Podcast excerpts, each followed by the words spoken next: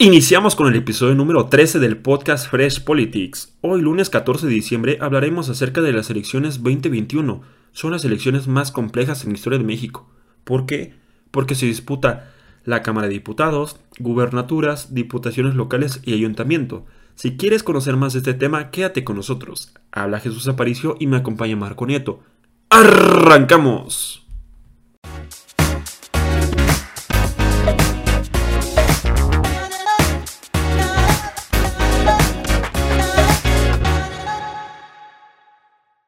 Bueno, entonces entremos en materia. ¿Qué se espera en el 2021? Bueno, vamos a empezar a hablar cómo va a ser la elección intermedia en el 2021. Vamos a hacer un pequeño recuento de las, de las pasadas elecciones. Posteriormente hablaremos sobre qué suceden con las coaliciones y su importancia en la siguiente elección, ventajas, desventajas abordaremos qué coaliciones se han ya realizado y cuáles son las que se esperan que se realicen en, las elecciones del 2021 y finalmente qué sucederá con Morena y concluiremos con el tema. Así que iniciemos.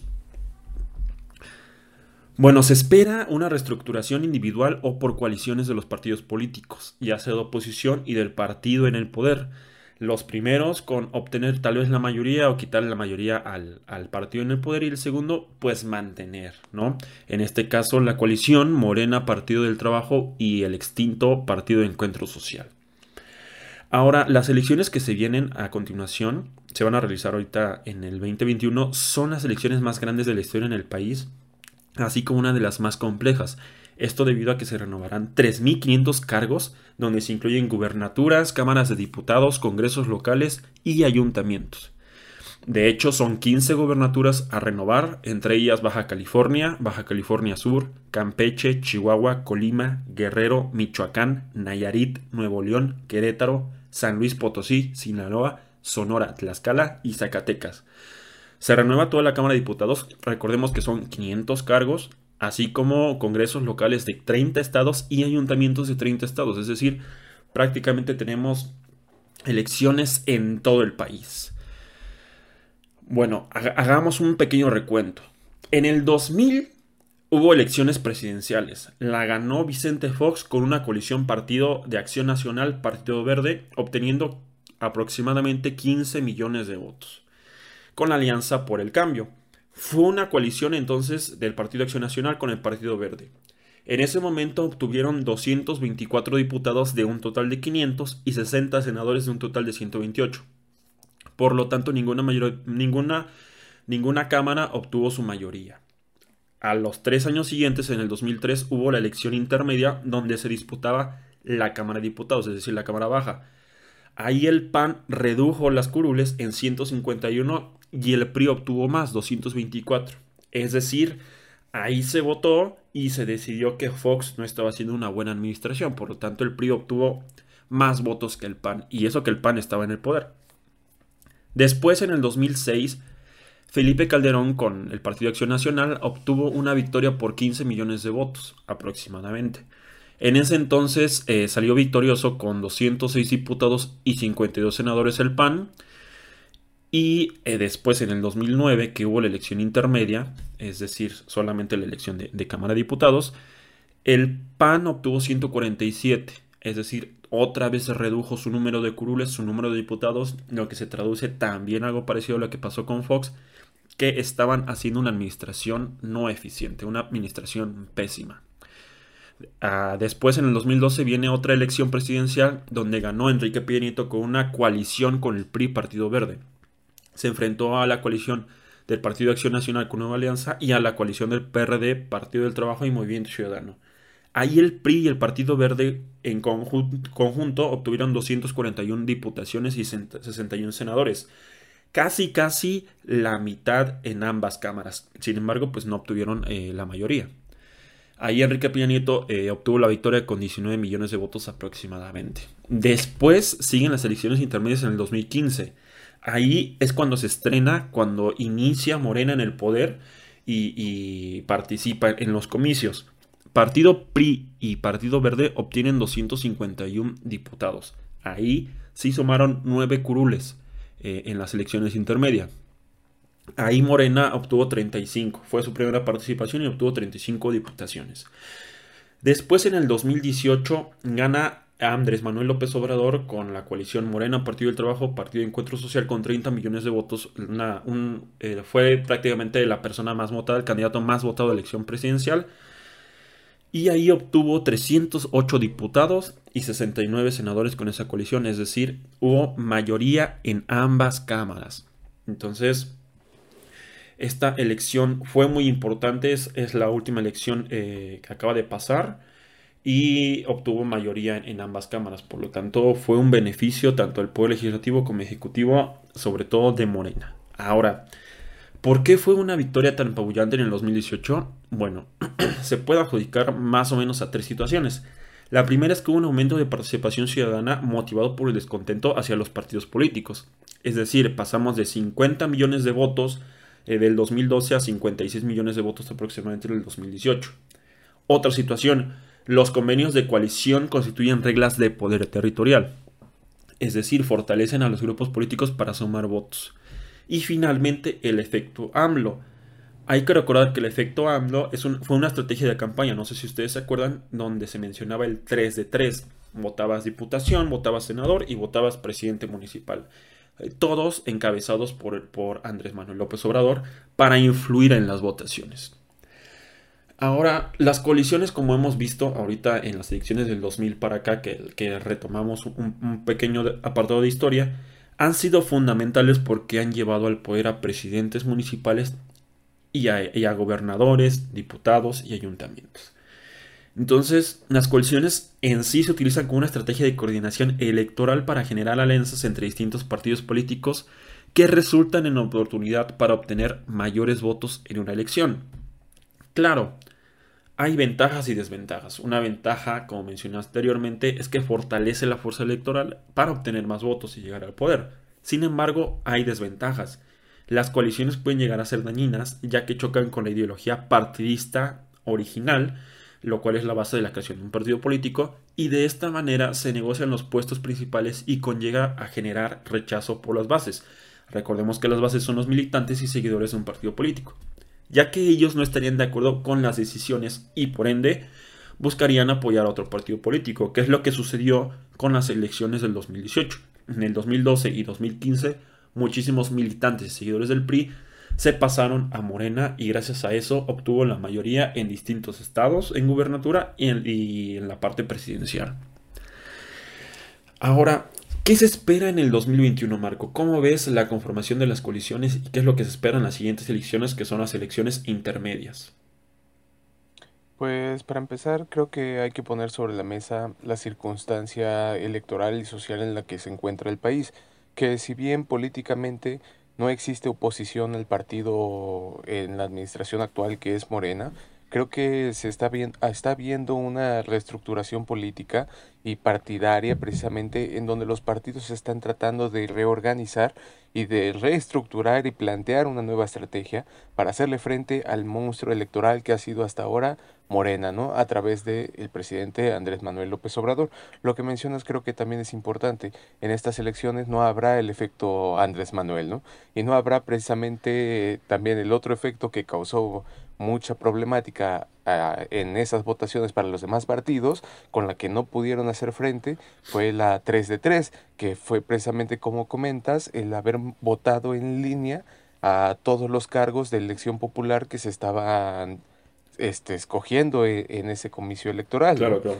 Entonces, creo que en este momento los partidos están intentando descifrar cuál será la nueva estrategia para poder vencer al monstruo electoral que es Morena. Si bien creo que la imagen del partido ya está desgastada por una administración que pues también por las circunstancias se ha visto muy golpeada, pero también por el hecho de, de ser nuevos en, la política de alguna forma, en tener la batuta del poder y en demostrar las acciones que, que pues promete o prometió en, en campaña, ¿no? que han sido muy cuestionables. Y creo que esa es la primera oposición que podrían tener los, los partidos políticos, no entre ellos, sino la oposición que representa la misma sociedad, ¿no?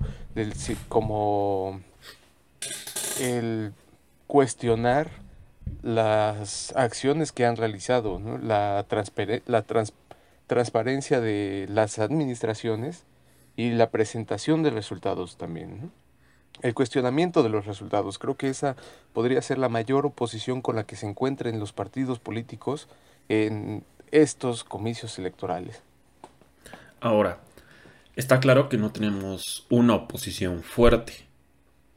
Claro. Está claro que eh, se están fortaleciendo por medio del, del instrumento de coaliciones, no formar alianzas para enfrentar al partido en el poder. Entonces, entonces estamos hablando de partidos como el PRI, PAN, PRD, unirse todos que antes eran unos acérrimos rivales, unirse solamente para derrotar a Morena. Claro, que mira que, por ejemplo, voy a mencionar algunos de los estados en donde ya está, bueno, ya está definido, ¿no? Los estados ya debe de estar, claro, en todos los estados ya debe de estar definidas las coaliciones que se van a llevar, pero voy a mencionar solo algunos, por ejemplo, en el caso de Nuevo León, de Baja California, Guerrero, Sonora, San Luis Potosí, que ya están bien establecidas cómo van a ser las alianzas. En Guerrero, Sonora y San Luis va Alianza PRI-PAM, PRD. Sí. Y en el caso, por ejemplo, de Baja California, es una alianza masiva contra Morena PT, que va a estar conformada por el PAM, PRI, el PRD, el Partido Encuentro Solidario, que es el PES, y el PBC, que es un partido local de Baja California. ¿no? O sea, se están viendo diferentes estrategias para ver de qué manera se le puede hacer frente a, esta situación con, con, la que están topando en este momento. Sin embargo, creo que precisamente entra ahí la contradicción, ¿no? E, en donde cuál será la posición política que representará cada una de estas alianzas. Se habla, por ejemplo, de que según la, la zona, se decidirá en la alianza qué partido va a abanderar la coalición en ese estado. Por, decir, por poner un ejemplo, si en, en el estado de Nuevo León, en la alianza, el candidato del PAN es el candidato más fuerte, se va a ir ese candidato a la gobernatura, ¿no? Y los demás se van a dividir las, las otras posiciones que se van a, decidir en, los comicios electorales. Ahora, este, pues por supuesto que todos los, los partidos van a querer salir a decir que su candidato es el mejor para tal posición. Entonces, la, una de las preguntas es, ¿cómo se van a poner de acuerdo para definir qué candidato va a ir a qué posición electoral? Y sobre todo de qué partido, ¿no? ¿Qué, partido en este caso? Tal vez el partido más poderoso. No sé, hablemos hipotéticamente de una alianza PRI-PAN-PRD en un estado. Tal vez en el estado el más poderoso es el PRI, entonces el candidato lo va a poner el PRI, ¿no? Sin embargo, en otro estado, con la misma alianza, tal vez el, partido más fuerte es PAN y PAN pone el, al candidato, ¿no? De gubernatura, o de diputados, o de presidentes municipales, ¿no? Entonces hay una combinación, este muy variada de las coaliciones en los distintos estados por la peculiaridad, ¿no? Claro. Ahora, creo que esa es otra. La metodología, pues, es cuestionable. No se sabe exactamente cuáles van a ser los lineamientos que se van a seguir para tomar estas decisiones. O sea, que los, los partidos tomen estas decisiones. Pero a mí, a mi parecer, viéndolo desde la parte totalmente política, de la posición política, ¿Qué representará la alianza en, en, cada uno de estos estados? ¿Será, por ejemplo, en donde en los estados en donde habrá alianza PAN, PRI y PRD, será el centro izquierda el que representa el PRD o será el, el, centro que representa el PRI o el centro derecha que representará el PAN. Por cualquier caso, los partidos se encuentran en una posición frágil. ¿no? Porque precisamente habrá partidos que sean más fuertes en cierto estado y habrá otros que tengan menos aceptación en la sociedad. Y como lo mencionas, imagínate que hay un candidato de izquierda, tal vez extrema izquierda del PRD, que se confronte tal vez con extrema derecha del PAN. Entonces, aparte de las propuestas, las ideas, entonces entraría en conflicto y en vez de beneficiar, pues no ayudaría a la, la coalición, ¿no? O sea, son coaliciones incongruentes. Claro, exacto. Que creo que precisamente eso genera otro conflicto. Ya ahorita se están organizando para, pues, de alguna forma sobrevolar esta situación y pensar por encima de ella, ¿no? Pero, ¿y qué pasa o qué pasará cuando, o si gana una de estas coaliciones en un estado? En realidad habrá una organización por parte de los servidores públicos electos, los representantes electos, o una vez llegado al poder, otra vez cada quien va a jalar para su lado y otra vez a improvisar y a hacernos ahí medio el trabajo en, los cargos de elección popular o cuál va a ser la estrategia también después de esto. Yo creo que sucedería lo segundo que mencionas, las democracias, sobre todo en Latinoamérica, ¿no? Eh, y sobre todo en México, eh, aquí en México, generan coaliciones para llegar al poder. Ya estando en el poder, ya obteniendo un cargo de elección popular, ya se dividen las ideas, se confrontan entre ellos mismos, se pelean, compiten y al final del día terminan negociando y no intentan ceder con los partidos que realizan la coalición. Inclusive se pelean con, los partidos políticos, renuncian. Entonces es un problema eh, muy fuerte que se ha agravado en los últimos años. Eh, porque siempre se unen fuerzas, se unen alianzas para llegar al poder y ya están en el poder, pues entran en conflicto. Ahora. Claro, que ahora. sí. Sí. Adelante, adelante. Iba a comentar que.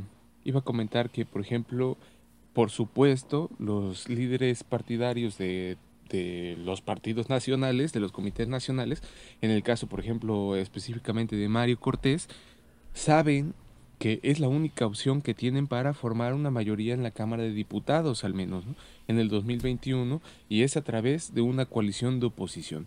Es decir, saben perfectamente que en la carrera hacia el 2021 no la tienen fácil y que por supuesto si quisieran ir solos o si quisieran ir con la misma estrategia de siempre, que en el caso del PAN pues lo más acertado o lo más común ha sido ir en alianza con el PRD, si van en la misma en la misma sintonía, en el mismo sentido, por supuesto no lo van a lograr. Es por eso que han decidido pues tomar estas alianzas y entrarle así en la mayoría de los estados. Y sobre todo por la complejidad, ¿no? Como mencionamos hace un momento, son gubernaturas, es la Cámara de Diputados, eh, cámaras de diputados locales y ayuntamientos. Entonces es sumamente complejo y como comenté hace un momento, muy variadas las alianzas, las posibilidades.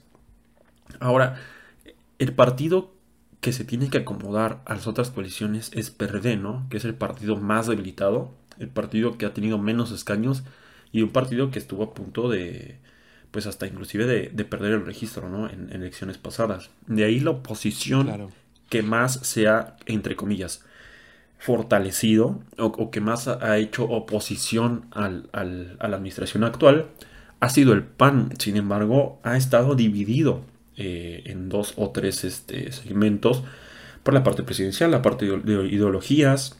Entre ellos mismos traen hasta conflictos, ¿no? Y el otro, el viejo confiable, por así decirlo, el PRI.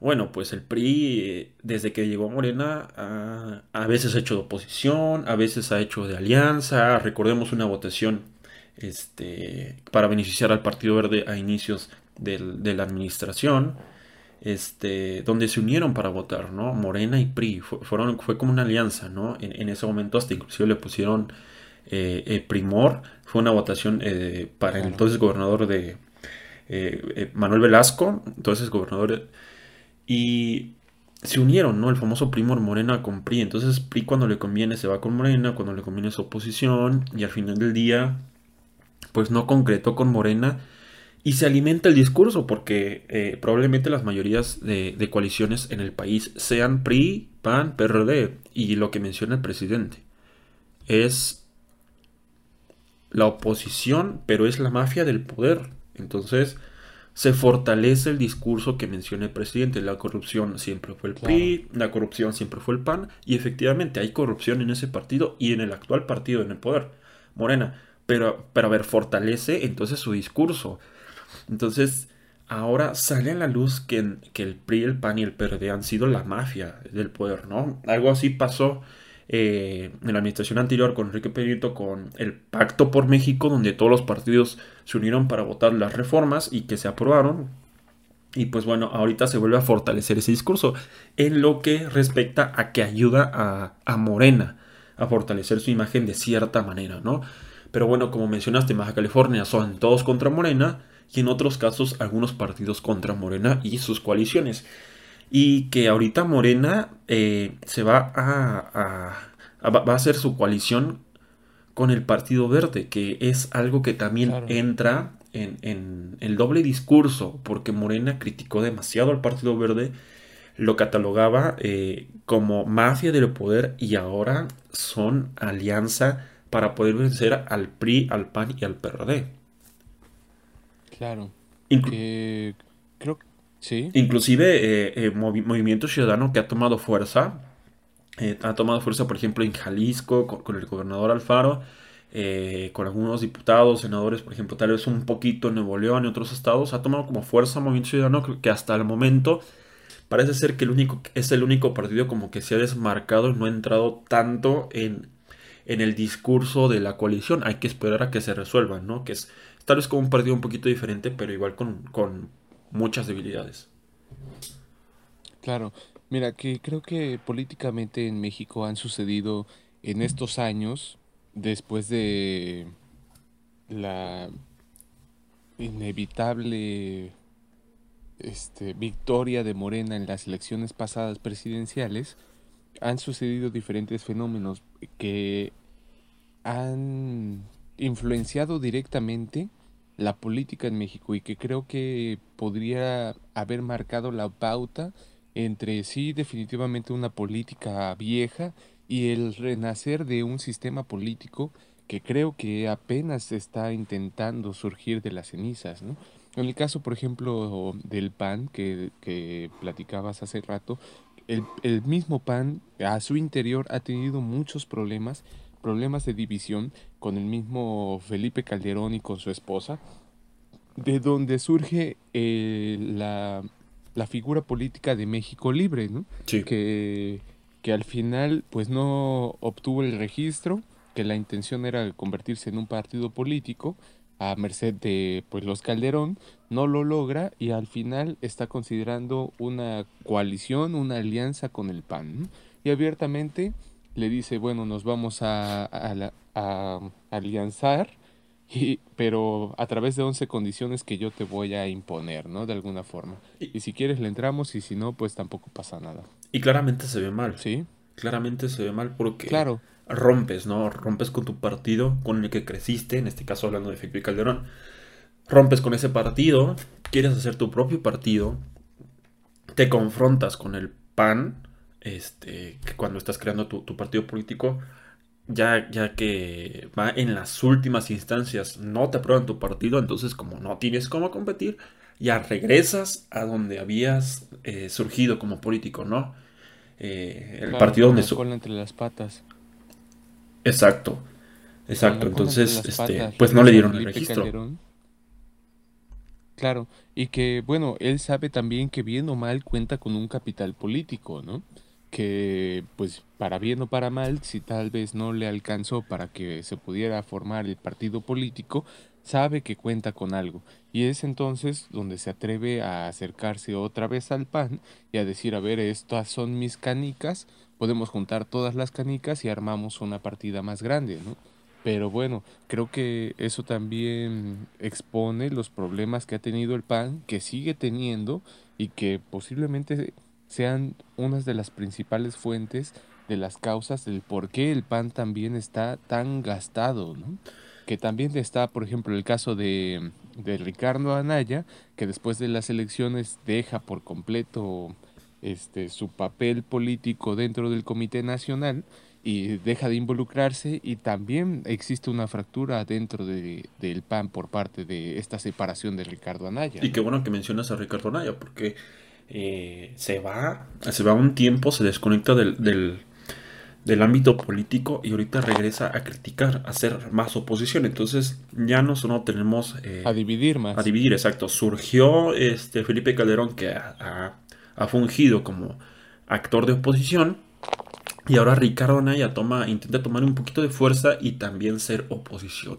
Claramente Ricardo Anaya pues regresa a la parte política porque va a buscar tal vez un escaño, no sé si en el 2021, pero tal vez sí en el 2024, ¿no? Entonces eh, dos figuras que salen del PAN, pero claramente no identificas a Calderón como, como ya parte del PAN porque hubo un quebranto en primer lugar y Ricardo Naya lo mismo, ya no se identifica como panista. Entonces el PAN, que es como el partido de oposición entre comillas más fuerte, pues claro. no ha podido este, poner en marcha eh, su fuerza eh, política eh, contra el presidente. Y algo parecido sucede con el PRI, porque el presidente Alejandro Cárdenas, este, Alejandro Moreno, perdón, pues a veces se la da como oposición, a veces no se la da como oposición, entonces está, no se ha marcado aún sobre qué es lo que piensa hacer con, con, su partido, ¿no? Y sobre todo con la parte de las alianzas, y pues el PRD, pues no se escucha nada, no se escucha gran cosa del PRD. Que mira, que creo que en el caso del PRI en específico, pues tampoco es sorpresa, ¿no? O sea, no podíamos esperar otra cosa tampoco. Creo que el PRI viene de una etapa muy desgastante con todos los gobernadores que ya salieron de ese partido, los Duarte, el caso de Lozoya, el mismo presidente Enrique Peña Nieto. O sea, no había para dónde moverse tampoco en el caso del PRI, ¿no? Claro, o sea, viene de, de una serie de administraciones y de personajes políticos que lo han dejado muy desgastado. Y a, a al interior del partido también la verdad es que les ha costado ponerse de acuerdo, les ha costado reestructurarse y pues también actualizarse, ¿no? Porque esa es otra cuestión. Ahora, antes de entrar eh, eh, a ese punto, en el caso, por ejemplo, del PRD, el PRD es un partido como el, el Partido Verde que siempre ha estado a la sombra de un partido mayor, ¿no? O sea, siempre se ha visto como el partido que sirve a ser manipulable y a prestarse a seguir sumando a los, las acciones o las decisiones de partidos mayores. El caso del PRD con el PAN, ¿no? Siempre se ha, se ha visto al PRD que no se desmarca del PAN y es como su sombra. Y creo que por lo mismo no se le ha dado la oportunidad o no ha tenido la oportunidad tanto de crecer y de salir a a la vista pública, ¿no? O a, a la sociedad como tal. Y nunca ha sido realmente un partido tal vez tan grande o tan reconocido o popular como el PRI o como el PAN, ¿no? Y bueno, también ocurre un fenómeno en el caso, por ejemplo, de Nuevo León, que habrá algunos otros lugares en donde se llevará la misma dinámica, en donde partidos como el PAN y Movimiento Ciudadano deciden ir por, la, por el sendero solitario, ¿no? O sea, no van a hacer coalición con nadie, incluso por ejemplo en el caso de Movimiento Ciudadano en Nuevo León, el candidato que, se estaba, que estaba levantando la, la mano para ir a la, la gubernatura era Luis Donaldo Colosio Riojas, ¿no? que él quería ser gobernador y al no darse la alianza entre PAN y Movimiento Ciudadano, decide bajarse y prefiere ir por un ayuntamiento. Entonces habrá otros, otros fenómenos como este en donde preferirán o creerán que tienen el suficiente capital político y la fuerza política para aventarse solos y ganarlas.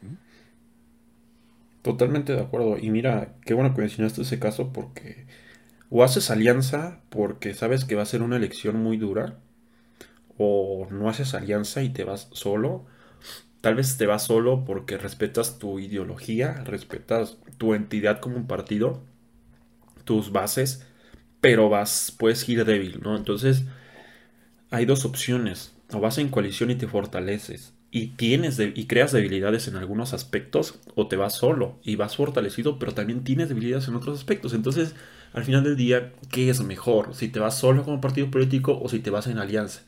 Y eso pues depende de, de cómo se encuentra la estructura local, ¿no? Algunas gubernaturas convendría ir en coalición en algunos partidos, en otras gubernaturas tal vez convenga ir solo el partido, ¿no? Y sucede lo mismo con diputaciones locales. Pero es algo complejo en, en, el Congreso, ¿no? La Cámara de Diputados pues sí va a estar un poquito más complejo porque es en el ámbito nacional. Y que bueno, tal vez estas elecciones eh, resulten, estas elecciones intermedias pueden resultar como un referéndum también para para AMLO, ¿no?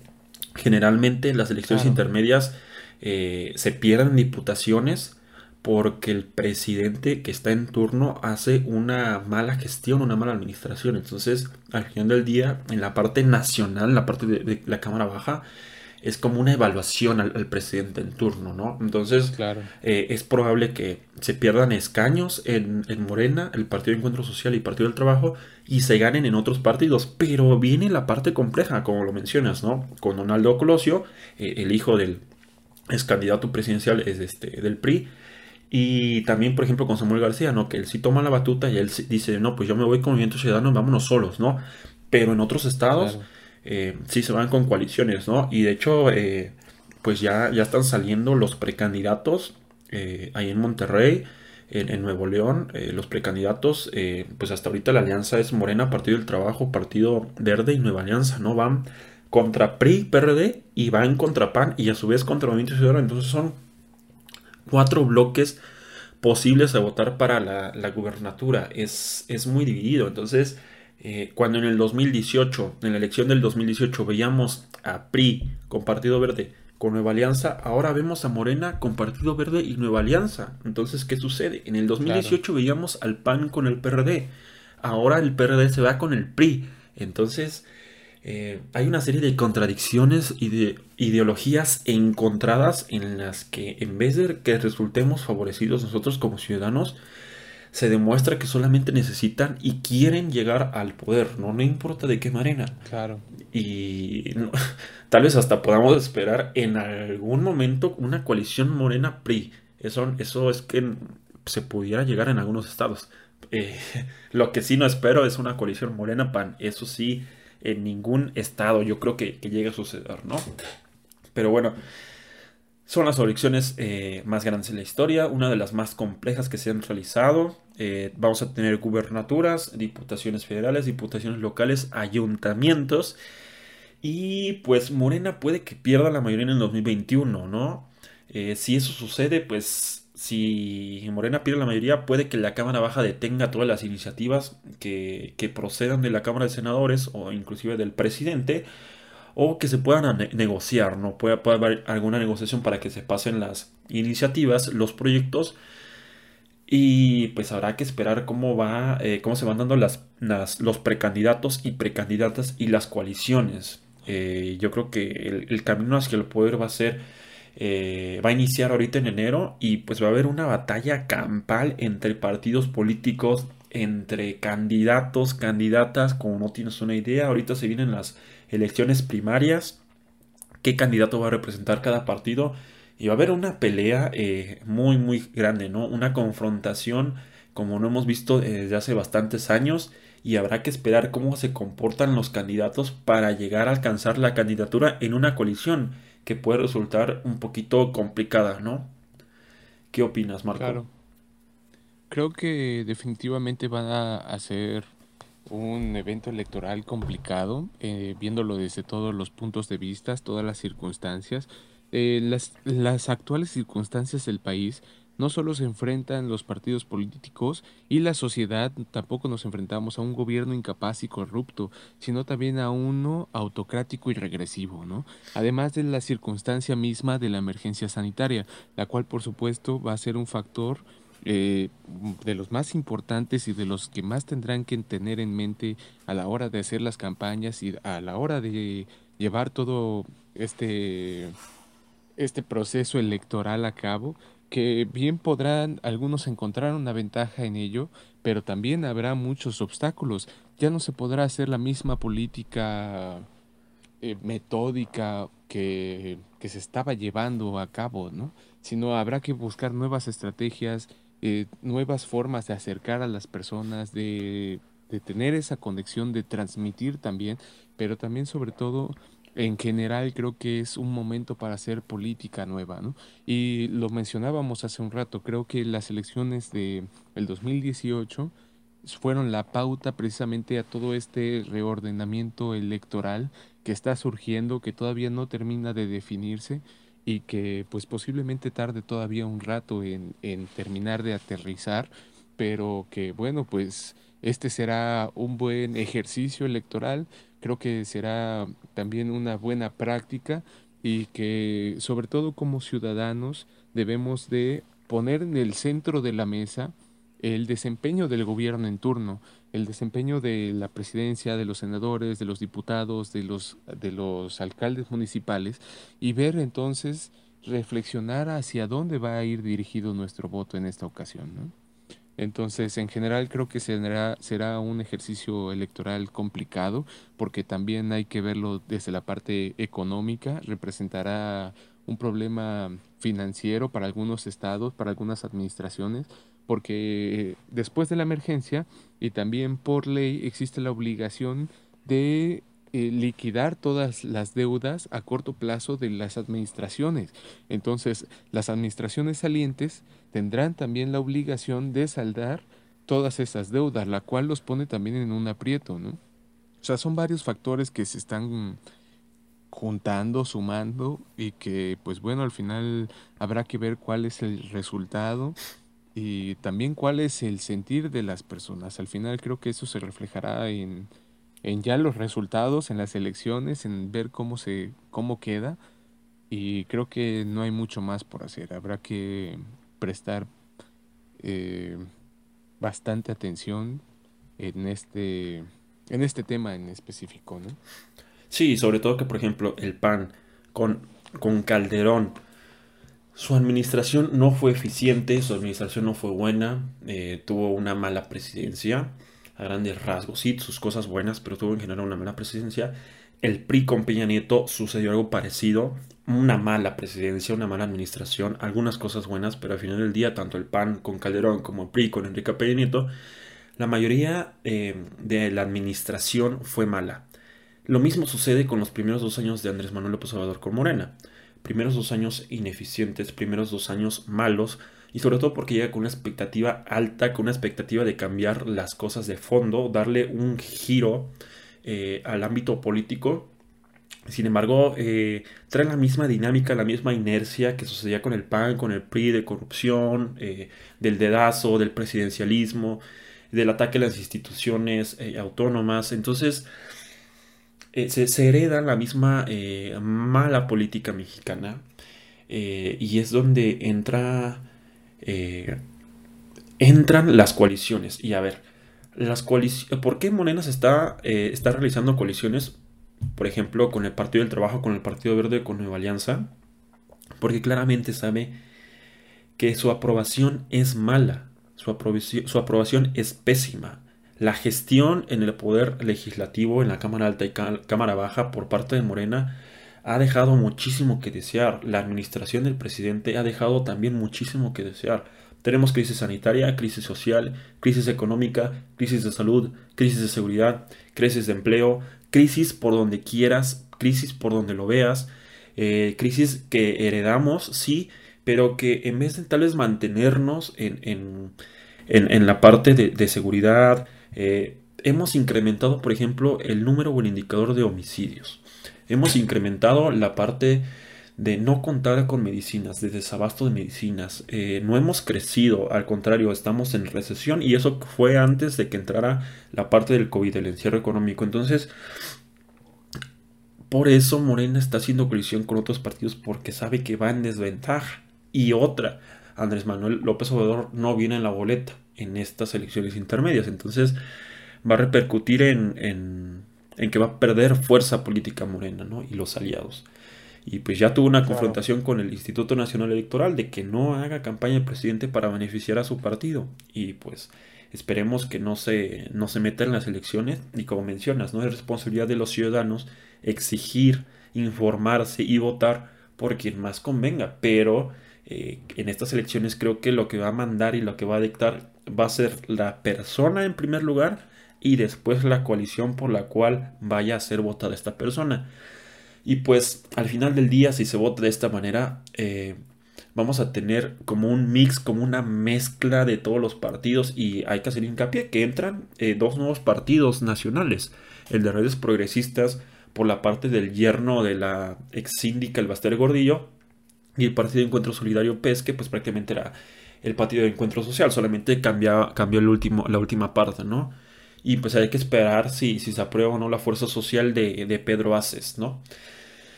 Entonces entran los partidos, eh, los partidos hacen coaliciones diferentes y pues el ciudadano puede caer en la confusión y puede caer en la tentativa de no saber qué hacer en, la votación.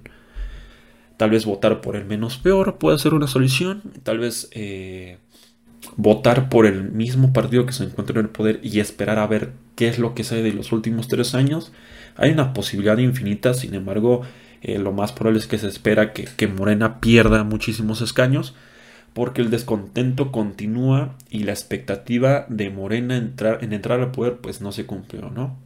Ahora, eh, ya por último quiero mencionar que no existe democracia responsable sin oposición efectiva, pero la oposición no ha sido efectiva, la oposición eh, eh, es su oportunidad de las coaliciones opositoras de demostrar que se puede mejorar la política siempre y cuando haya propuestas eficientes y propuestas creíbles, pero hasta ahorita solamente hay crítica no hay propuestas o no, no hemos escuchado propuestas eficientes. Habrá que esperar. Así es. Entonces, ¿algo más que agregar, Marco?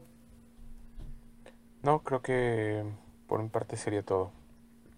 Pues vamos a darle seguimiento al, al, camino hacia el poder, a la sección del camino hacia el poder, porque se vienen las, las elecciones, se vienen las precampañas, se vienen las campañas, se vienen las votaciones y las resoluciones. Y vamos a ver cómo se va a conformar la elección del 2021 porque va a ser muy compleja. Hay que darle seguimiento, ¿no? Claro, tendremos que esperar a ver cómo se va desenvolviendo todo este ejercicio electoral y al final ver cuál es el sentir de la sociedad, ¿no? Totalmente de acuerdo. Pues hasta aquí cerramos el podcast del día de hoy. Eh, no se despeguen, eh, continuémonos escuchando porque se vienen más secciones de Camino hacia el Poder. Vamos a darle seguimiento, como mencionamos, a las precampañas, campañas y a la votación. Sin más por el momento, nos despedimos. Hasta luego. Hasta luego.